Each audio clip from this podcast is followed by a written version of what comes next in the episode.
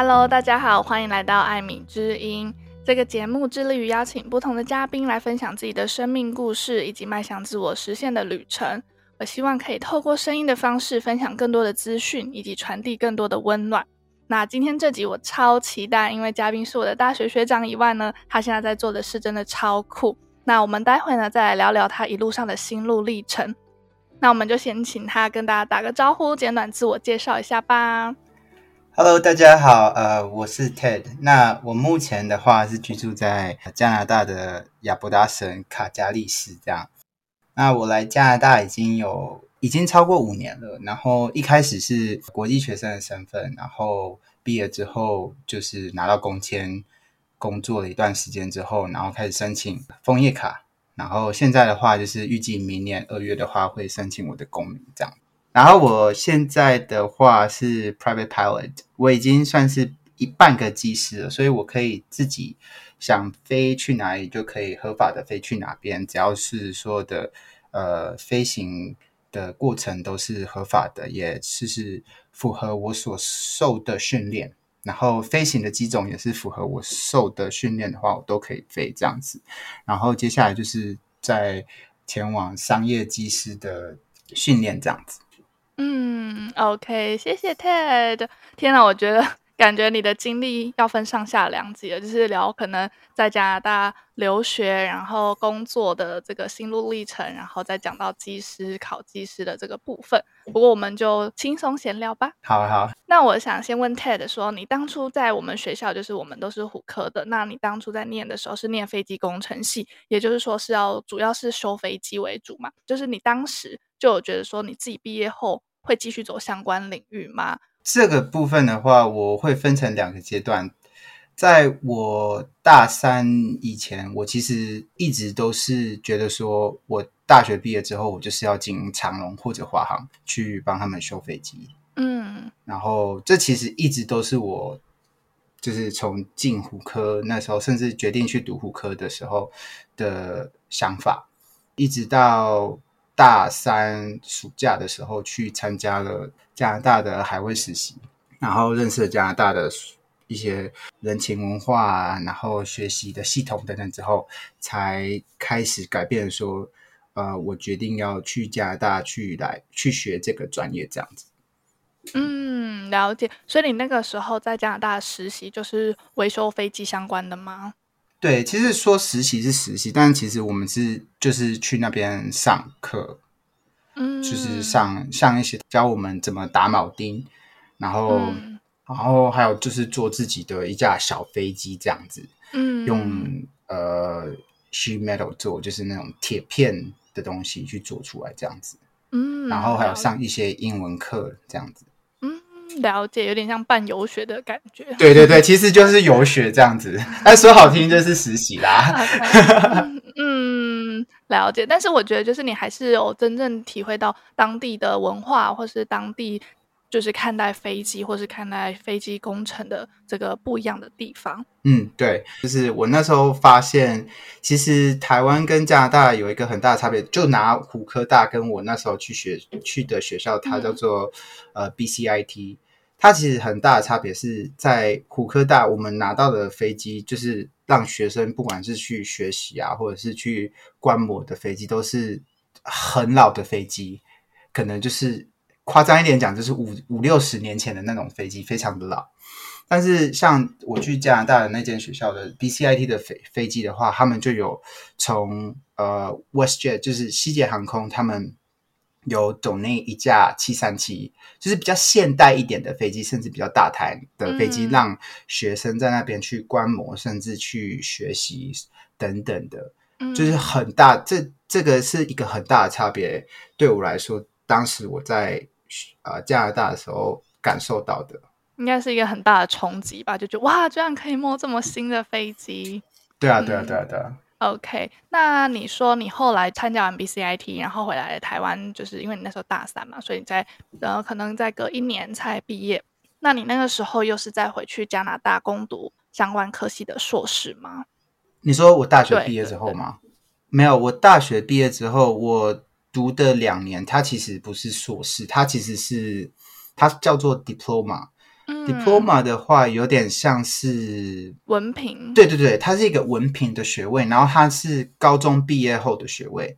嗯、那很大的差别是在台湾没有定位这种这样子的文凭，它有点像是二技的概念。嗯，快速说带一下好了，加拿大的呃教育体系就是从高中毕业之后，其实有分 Diploma 跟 Degree 的差别。那 Degree 的话，就是大家所知的，就是大学学历这样子。嗯、然后 Diploma 的部分的话，就是它比较有点像是专业的文凭学位。那通常会像是啊。呃像我所学的就是 aircraft maintenance，嗯，然后也有 hospitality management，然后也有 accounting，然后等等的，就是你会发现说他的东西会比较专注在业界，嗯、然后会这个学校的 program 就是准备你去两年毕业之后直接，对，直接求职的概念。嗯，那大概就是练练。两年这样子，对，最长的大概就是两年这样子的。嗯，然后学校里的 instructor 全部都是业界已经有好几呃好几十年的经验，甚至已经退休了。然后学校请他们来教你这样子，所以是非常的实战的感觉。嗯，了解，所以还可以让你在后面这几年进步非常的神速。对对对，你刚刚有说 diploma，它的学位比较像是高中毕业后，那你其实，在台湾已经拿到一个台湾的大学学历，那当时在过去念 diploma，有点像是降级的概念吧？呃，那时候对你来说会觉得选择对还好？呃，其实蛮多，因为呃，我自己了解之后，其实就还好，其实就有点像是平行转移的概念，嗯、但是。嗯，就是再读一次大学而已。对对对，但是就比较少时间，然后课程的深度可能就没有比较深这样子。嗯，了解。那你那个时候，因为你在台湾已经有读四年的飞机工程的经验，那你再去拿这两年的 diploma，你有觉得还是学到很多吗？还是有。嗯，其实主要的差别是我以前我之前在台湾的大学的时候，我学的是。航空电子的专业，所以算靠近电子类的东西。嗯、但我来到加拿大的时候，我所学的是机械类的东西，去维修飞机的、嗯、呃 airframe，然后 engine 等等的东西，就是比较靠以前我们在大学所说的机械组这样子。嗯，了解。对。那你刚刚讲到一个很专业的东西，我相信听众可能也会蛮有兴趣的。所以修飞机这件事情又有分电子组跟机械组，那你可以大概分享一下，说怎么应用在一台飞机上，可以让我们比较好理解吗？可以。现在的电子车 Tesla 来说好了，在 Tesla 的工程中呢，一定会有分所谓的设计它的车体的概念，然后。还有就是引擎要怎么去推进整台车子的观念，这些东西都是机械的部分。但是电子的部分的话，就是像是呃自动导航系统啊，就是比较科技类的，会是在电。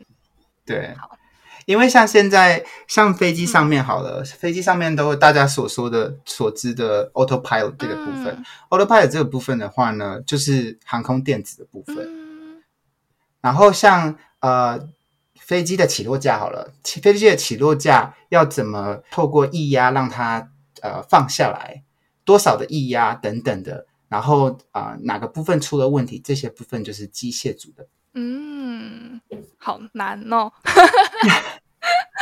我觉得应该就是大家可以理解了。OK，那如果大家在选，就是对大家对于这个蛮有兴趣的。那你会怎么建议说？哎，那你可以去电子组，或是去机械组，因为这两个应该是真的完全不同的东西，对不对？对，其实我觉得很大的一个差别是，机械组的话，它非常讲究的是机械概念。嗯，所以如果说你对于轴承概念等等的，像是你会很主动的，什么东西坏了，你会很主动的会想去把它修好，或者是。你对车子这部分很有兴趣，车床这部分很有兴趣的话，那我觉得，那你大概就是有机械组的那个血液在里面。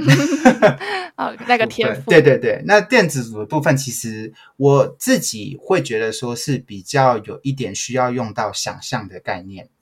举例来说，我们以前在学电子的时候，你看不到电子，电子在跑的电流在跑，你完全看不到，但是你需要去发挥想象，去想说，好，这个电流是这个样子流，它遇到了这个分桥之后，它会怎么分下去，然后再去用计算的方式去算出来。嗯，所以这我觉得这个对我来说是最大的差别，机械跟电子的部分。嗯，OK OK，所以我总结一下，就是刚刚有说到说你是因为在去加拿大游学的时候，发现说，哎，自己对于飞机的热忱，以及发现说，哎，在台湾的所学跟在国外的所学并不太一样，所以就会让你有燃烧起这个，就是想要再去了解更多的这个心情跟感受。那我就想到说，哎，其实大当初我也是因为大三的时候去布达佩斯交换，所以我才有了之后去英国进修的想法。那你可以分享一下说。当时回国之后做了哪些准备嘛？就是在虎科，然后要衔接过去 diploma 的这个中间的过程。嗯，呃，其实我回国之后，我第一时间领悟到的一件事情是我自己的英文程度不够好。嗯，所以我就开始找网络上的资料，然后就是先去了解，说我如果要去读，我要去加拿大读书，我需要。多少的英文成绩？然后我去参加了留学展，加拿大留学展。嗯，然后去跟很多家的留学代办聊了聊关于，呃，我让他们知道说我的期待是什么，然后去找到说哪一家呃代办能够符合我，符合最多我的期待。嗯，从这个留学展过程中，我去探索说。我要怎么更详细的去准备，怎么进入到加拿大这个求学的地方，这样子。所以那是我的一开始的准备。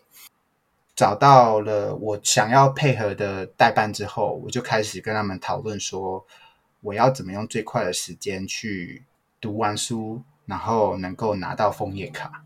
其实我回到台湾的时候，我就已经。很明确的知道说我要待在加拿大，而且是长久的移民的概念这样子。所以我在准备的时候，我不是只是我只是为了去那边读书，我是准备说我要怎么在短时间内能够拿到枫叶卡，然后拿到他们的公民这样子。嗯，了解。所以其实一路上也都是有。非常用心的准备，然后才可以慢慢的一步一步走到现在，差不多五年的时间了，对不对？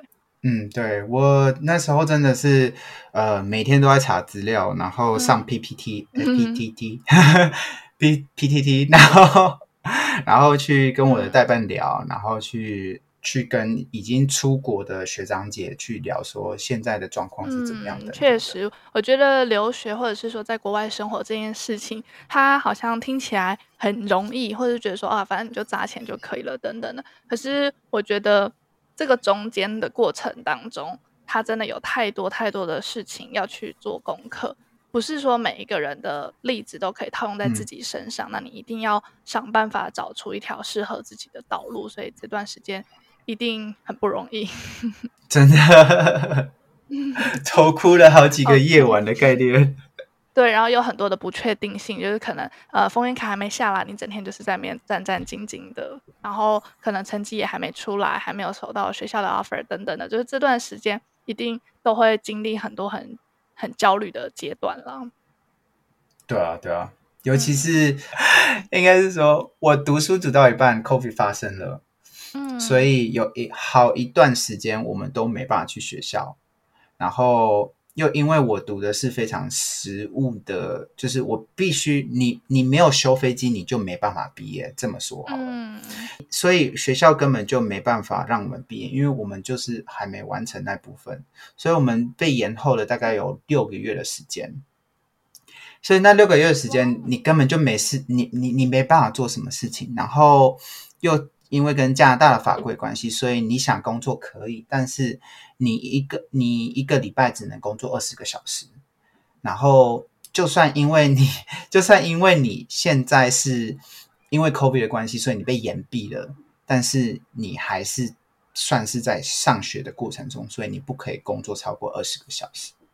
所以就会很焦虑，然后好不容易就是疫情控制好一点之后，学校开始有很多的所谓的防疫措施，开始去隔把大家分开来说，你这这这些人去做这件事情，然后。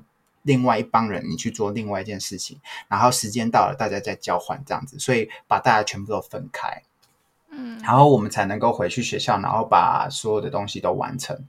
那时候是二零二，我我记得我毕业的时候是十月二二零二零年的十月，就是什么东西都关起来的那个年，然后就毕业了，然后政府也没有，大家全部都是 work from home，所以呃，加拿大已经。政府已经就是很没有效率了，然后再加上 COVID，大家又在在家里工作，所以就更没效率。嗯、所以我的我毕业之后需要申请工作签证嘛，我的工作签证就等了呃六个月。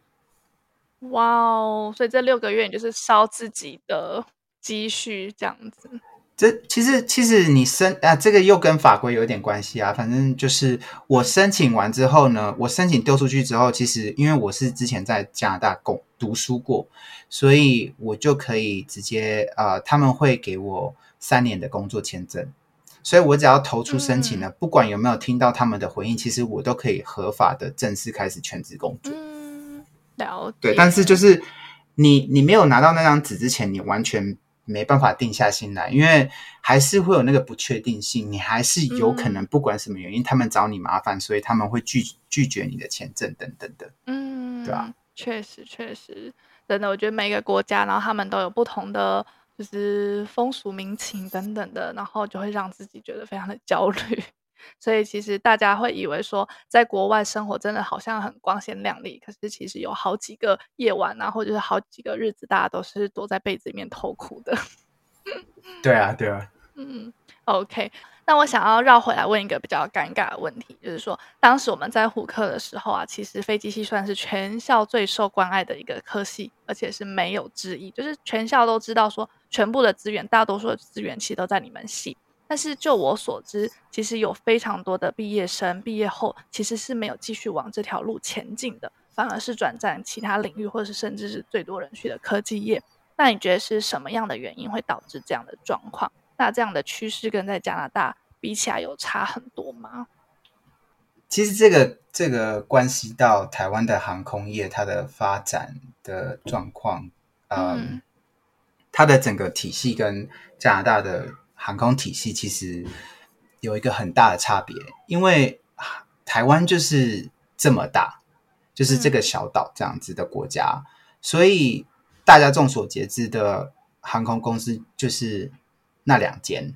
嗯，那你你读航空工程的科系，能够未来能够就业的地方，也就是那么两间，顶多你可能可以去。其他的外航啊，像是呃联联合航空或者是亚洲航空等等的，但是他们的机会其实都没有很多，还是靠本本土的长荣跟华航来吸引比较多的本地学生这样子。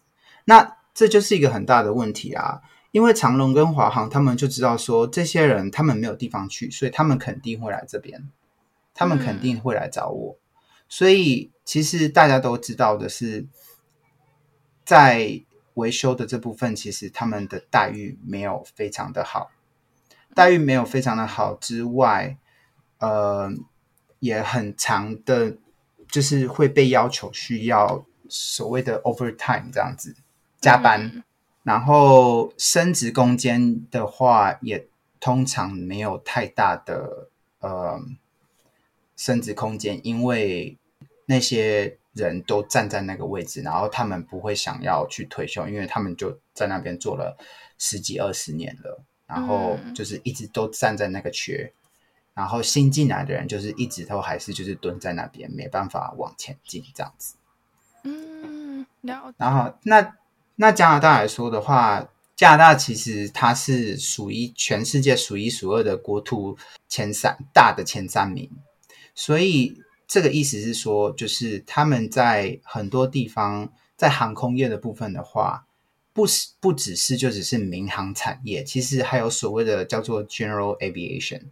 那 General Aviation 的话，其实就是包含了很多，像是啊、除了就是我们知道的那种私人的航空飞机，然后把你从 A 点载到 B 点以外，甚至有一些人像是呃会开小飞机，然后在天空上做所谓的 survey，就是会啊、嗯呃、飞机上会架一些镜头，然后会去拍从高空中拍，嗯、对，勘察这样子的地形状况等等的，就是有很多的工作机会。各式各样的飞机可以让大家去维修。对，没错，不管大的小的。那在台湾的话，其实就很有限。嗯、就是你看，虽然说学台湾也有呃飞行学校，但是飞行学校也就那一两间，所以能修的飞机也就那几台。嗯、然后长龙跟华航能修的也是那几台。对啊，所以受就进阶的受限了，我们这些就是航空专业的毕业生能够去的地方。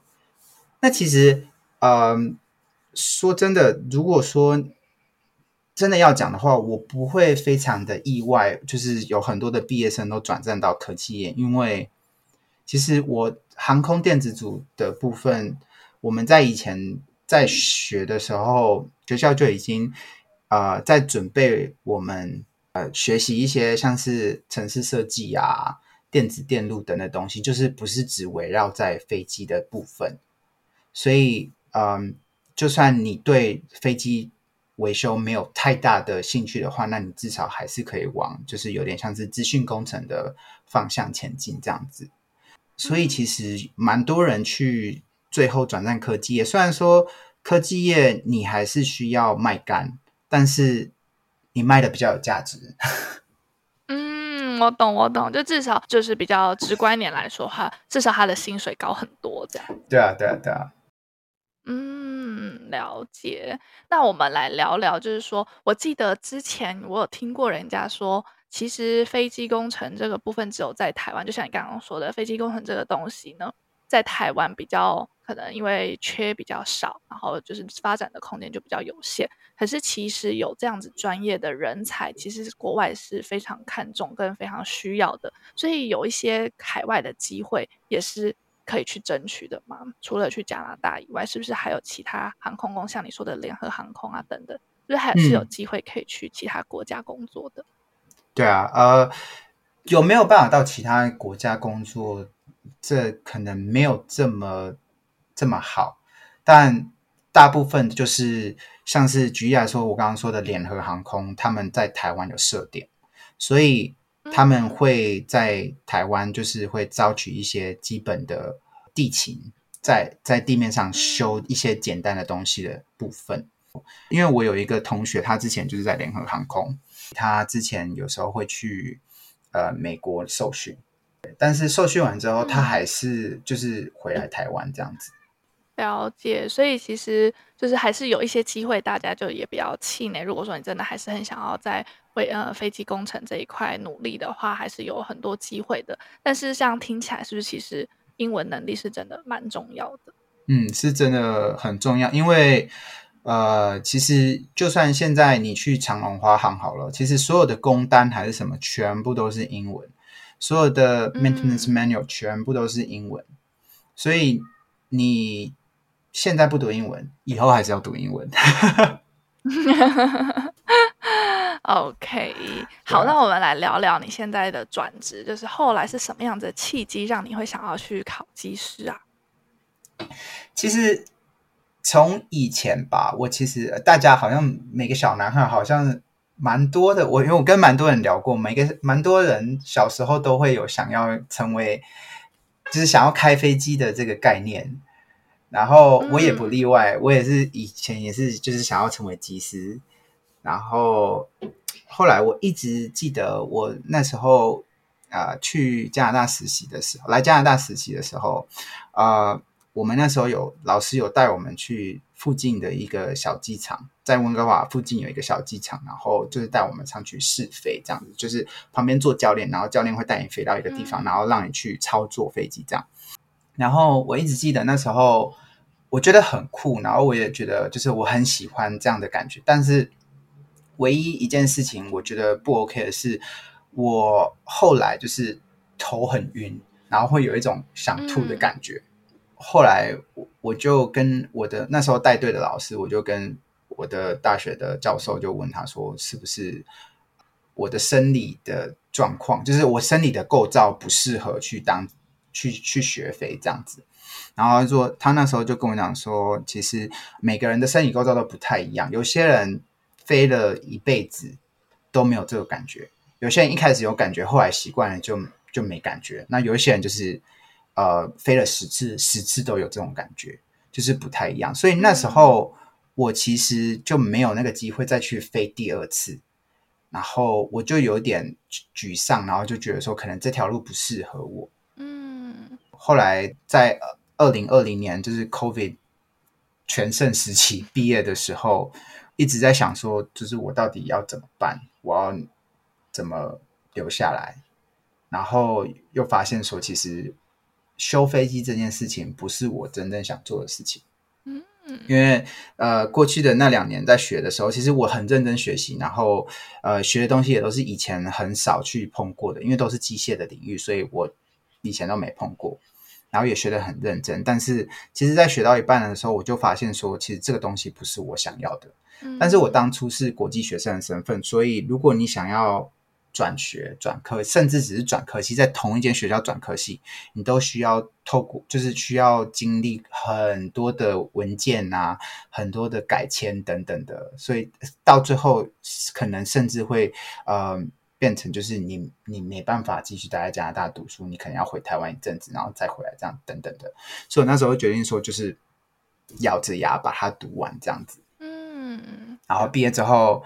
也尝试着在航空公司找工作，但是就是找不到，因为 那时候根本没人在飞。嗯，呃，那时候加航啊、西捷啊，就是加拿大最大的两间航空都没有人在飞，所以也没有飞机在修。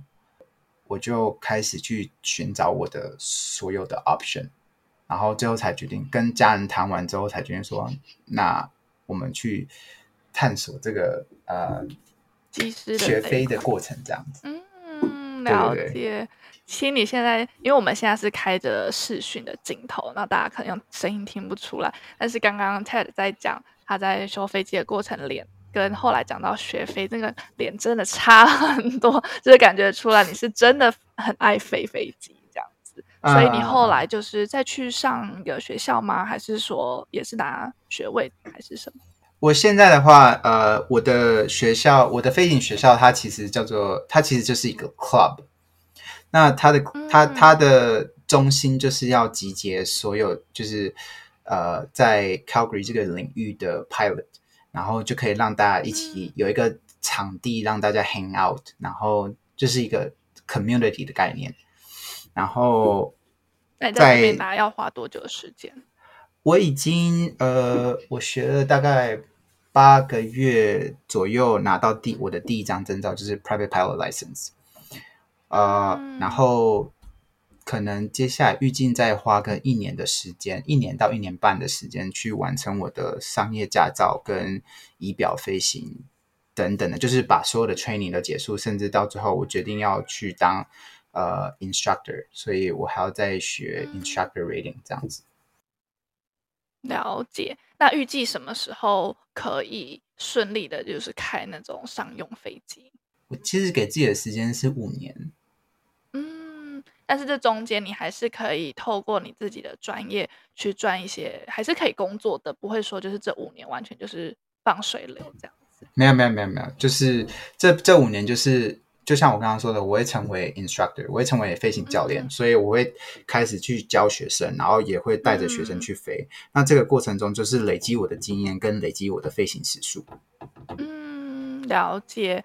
哇，听起来其实真的很棒哎，我觉得很开心，啊、挺开心。可以，所以我上个我上个周末才飞去 Yellowstone，黄石就是黄石国家公园，好，真的感觉超美的。哎，我突然想到，我其实也开过飞机。对啊。哦，真的哦！但是我就是去花莲开那个轻航机，然后其实我也没有真的开啦，就是旁边有教练这样子，然后就觉得、uh, 哇，真的飞上去的感觉真的不一样。可是就像你刚刚说的，就是我是买三三十分钟的的那个时间，然后有二十分钟，那我那时候就想说，好，飞上去那就三十分钟。然后后来我就发现，哎，真的不能再多了，就是这样就好了。就突然想到你，所以我觉得其实飞那个长途的飞机的机师真的很厉害耶。对啊，因为他们高薪是值得的。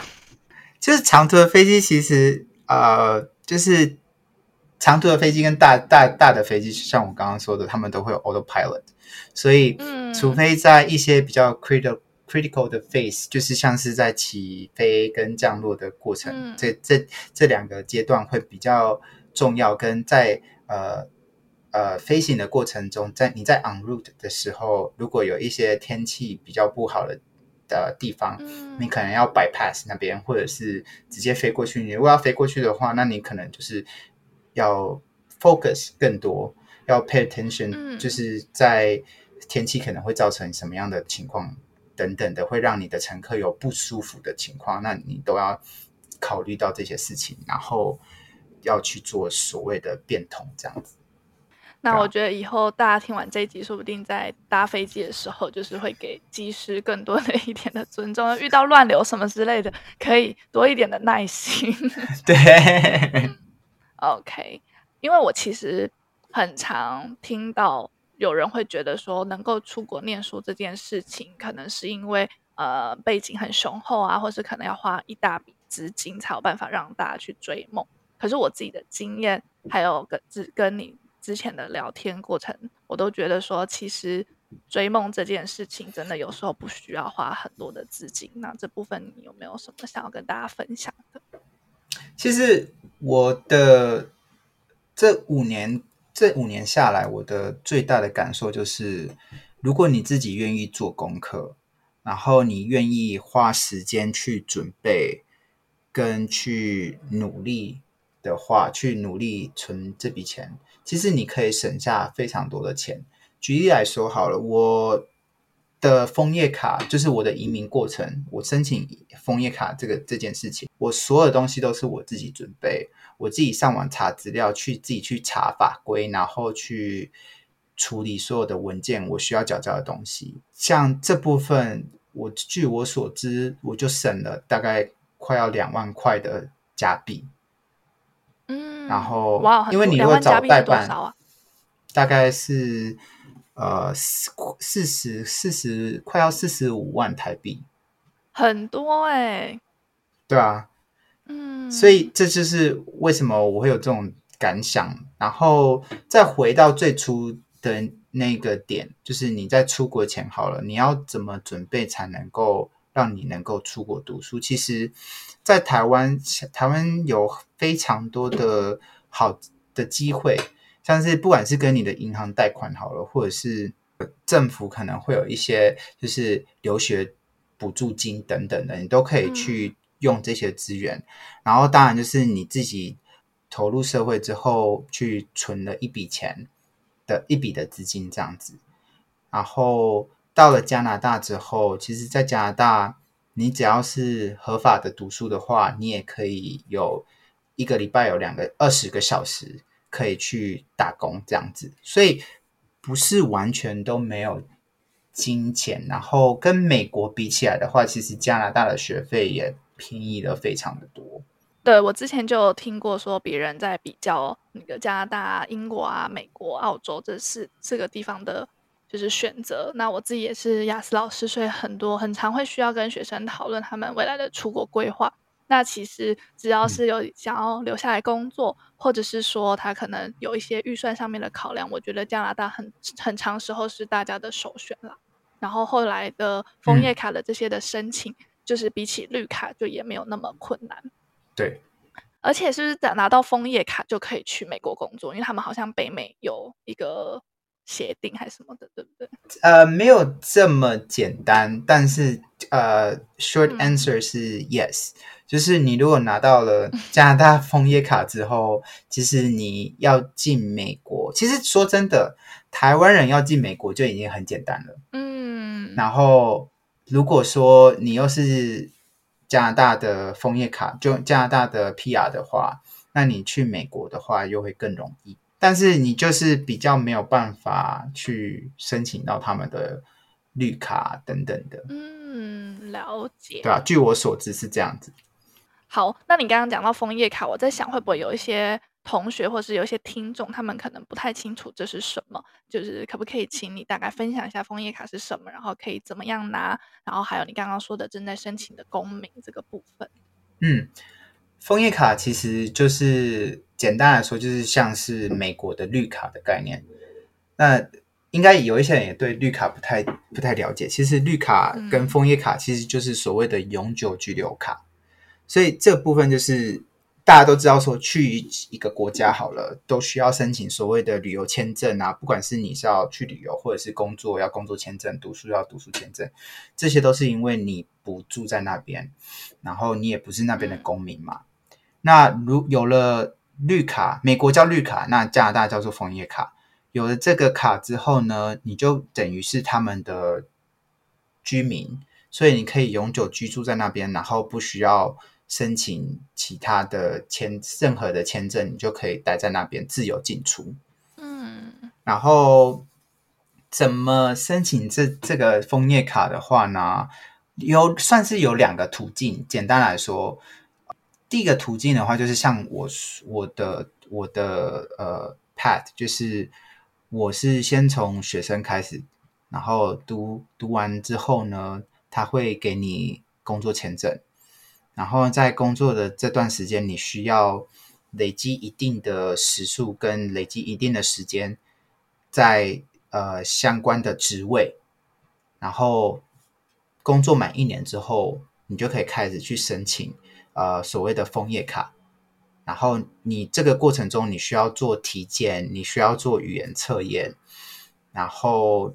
你也不是任何一种职业都可以去申请。举例来说，如果只是在餐厅当个 server 好了，在餐厅当个服务员，他不会给你申请。你必须要至少到他有所谓的 A、B、C 跟 O 的，哎，Zero 就是 Zero A、B、C 的职位的去差别。然后像 server 来说的话，就是 C。嗯，然后像一些比较实务性的蓝领阶级的话，就是在 B Bravo 这样子。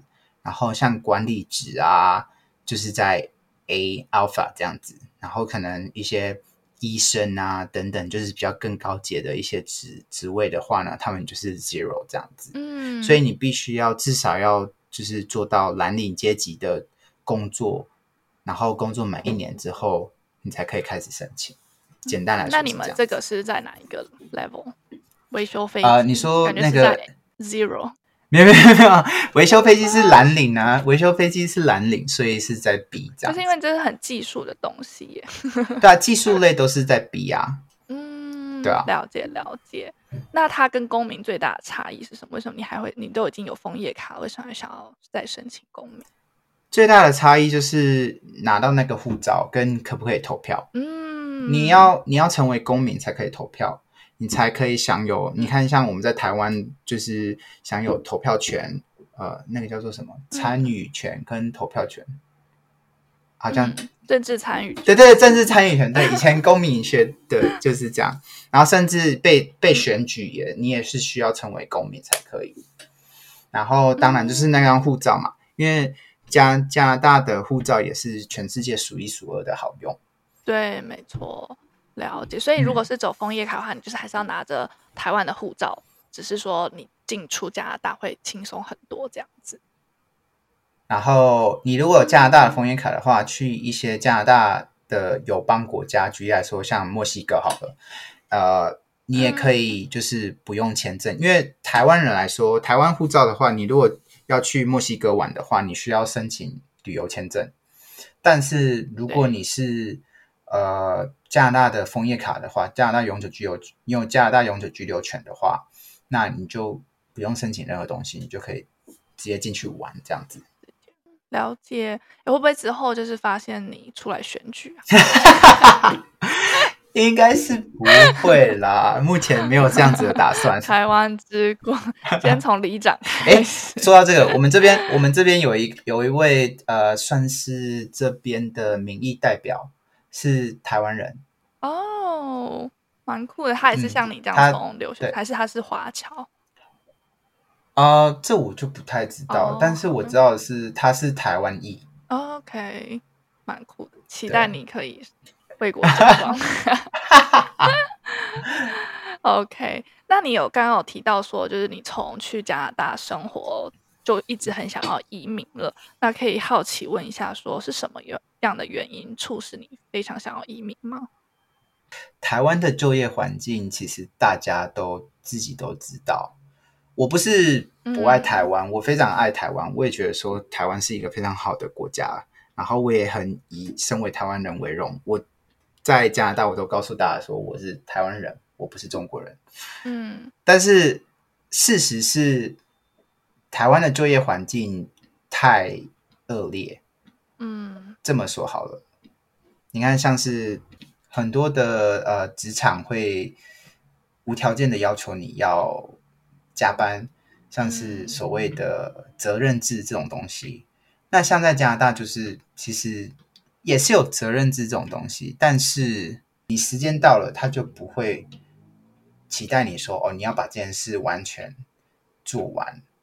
然后我也发现很大的一个差别就是，他们一下班之后人就消失了，你会找不到他们，嗯、然后你也没办法就是去责怪他们什么，因为这就是他们的 culture。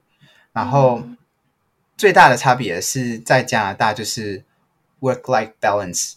差很非常的很很有 balance，这么说好。嗯、那在台湾的话，你可能就是工作时间很长，长到你休息的时间你要拉很长的时间，导致你根本就没有时间去做其他的事情。这可能像是去充实自己、精进自己等等的。嗯，你没有这些时间，因为你放假的时间你都在睡觉。嗯，没错。然后你不睡觉，你没办法，因为你周一又要上班，所以就一直在这个死循环里面。嗯、所以这是我最大的一个呃想法，就是为什么我会想要移民这样子。嗯，对啊。哇，我觉得其实真的很有感诶，因为我自己身边就是也看到很多人，然后工作很认真、很辛苦，然后要嗯很努力的在过生活，必须这么说。可是现实就是，他们必须要花很多的时间在工作上，然后一到五都很累。那你说六日还要叫他们充实自己，我觉得对他们来说，可能真的有一点太太难了，太强人所难了。那也不是说他们不努力或者不上进，有时候就是看不到一个一片曙光，就觉得说我怎么做就是这样，我就是升不了迁，我的薪水就是这样。那你还想要我多做什么事情？那我觉得对台湾的整体的竞争力来说，其实是下降的。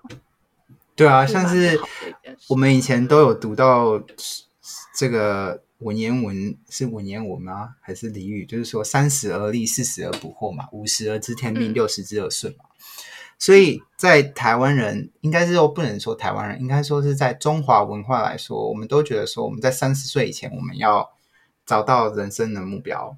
在三十岁以前，我们就已经要买了车子了；几岁的时候就要买了房子了。嗯，然后几岁的时候我就已经要成家立业了。其实这些东西都这些东西都是无形的社会加加在你的呃压力上。这个是我感受到最大的差别。因为在加拿大，就是我看到很多人，他们虽然说他们的薪水就是在我们台湾所做的，就是拿最低薪资。但是他们还是过得很开心。他们没有房子，嗯、可能有车子，但是车子就是那种也是很简陋的车子，但是至少能够带他们去他们想去的地方。但是他们生活还是过得非常的开心。他们没有所谓的社会压力，他们没有说我已经四十岁了，我现在都没有房子；我已经四十五岁了，我没有老婆，我没有小孩。他们就是 enjoy，就是就是这样子啊。Enjoy 他们的 life 就这样子，没有没有人会去说，哎，你怎么三十岁了还没找到女朋友？你怎么三十五岁了都还没买车？嗯，啊，你怎么什么时候要存钱娶老婆？嗯，没有人会去问这件事情，因为每个人都觉得说，每一个人都是自己的个体，所以你要怎么去活你的生活，你要怎么去工作，都是你自己的决定，嗯，对吧？了解。OK，非常感谢 Ted 的分享。那相信听到这边的听众朋友们对他一定也觉得很欣赏。那最后呢，想要请问你有没有一些建议啊，可以给一些听众，如果说他们也想要有更好的 work-life balance，或者是想要过上跟你一样的理想生活的。第一个建议就是开始读你的英文，呃，然后，嗯、然后就是不要不要觉得说这件事情是遥不可及的，要相信自己，然后只要开始去着手做准备的话，其实每一件事情都是有可能。然后出国不容易，但是你如果不开始准备的话，那就更不容易。对啊，确实，我觉得英文这个东西。不是因为我自己教英文，但是我真的协助了很多。我觉得原本看对于自己的人生感到很迷茫的人，但他坚持努力不懈之后，他真的就有不一样的风景，然后选择也很不一样。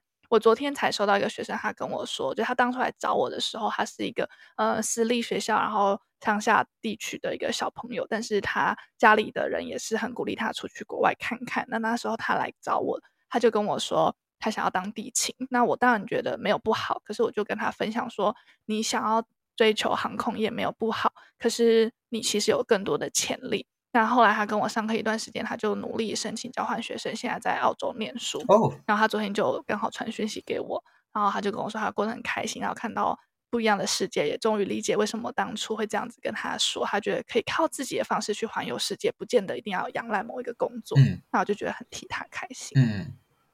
耶，yeah, 相信听到这边的听众应该也跟我一样有满满的收获。那如果你喜欢这期的分享的话呢，请不要吝啬帮我五星好评加留言，让我知道。也可以把这集分享给觉得需要的朋友。那节目的尾声呢，也想要跟大家分享一个好消息，就是在今年七月中的时候呢，我成立了一间自己的公司。那公司的主要经营的方向还是以我自己的英文教学为主。那希望未来呢，可以在教育的路上。为台湾的教育贡献更多的心力，所以如果说你有英文教学相关的背景啊，或者是你对于教育也一样有兴趣的话呢，也欢迎你可以联系我，或者是呢，也可以去公司的官网 amyroad.com，a m i e r o a d dot c o m，然后就可以看到一些公司上面的资料。那除此之外呢，我也有建立了一个 Amy Road 官方的 IG 账号，大家也可以去搜寻看看，然后追踪我们。上面都会分享很多关于如何自学英文啊，或是一些自我成长的主题。那希望可以在 IG 或者是官网跟你们相见。那我们艾米之音下集再见喽，拜拜。